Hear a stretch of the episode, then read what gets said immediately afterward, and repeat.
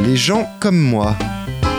Des bulles sonores pour savoir qui sont les gens comme vous. Proposé par la petite blanc. Il y a des gens qui se croient uniques et exceptionnels, et qui en général ne le sont pas du tout. Et puis il y a les gens comme Amélie, qui savent qu'on est finalement toutes et tous un peu pareils à d'autres. Eh bien, à n'en pas douter, ce sont ces gens-là qui sont exceptionnels.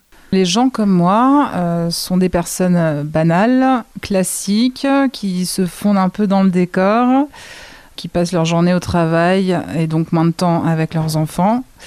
Euh, les gens comme moi euh, sont des personnes euh, timides, des personnes secrètes aussi. Les gens comme moi euh, font partie de la classe euh, moyenne.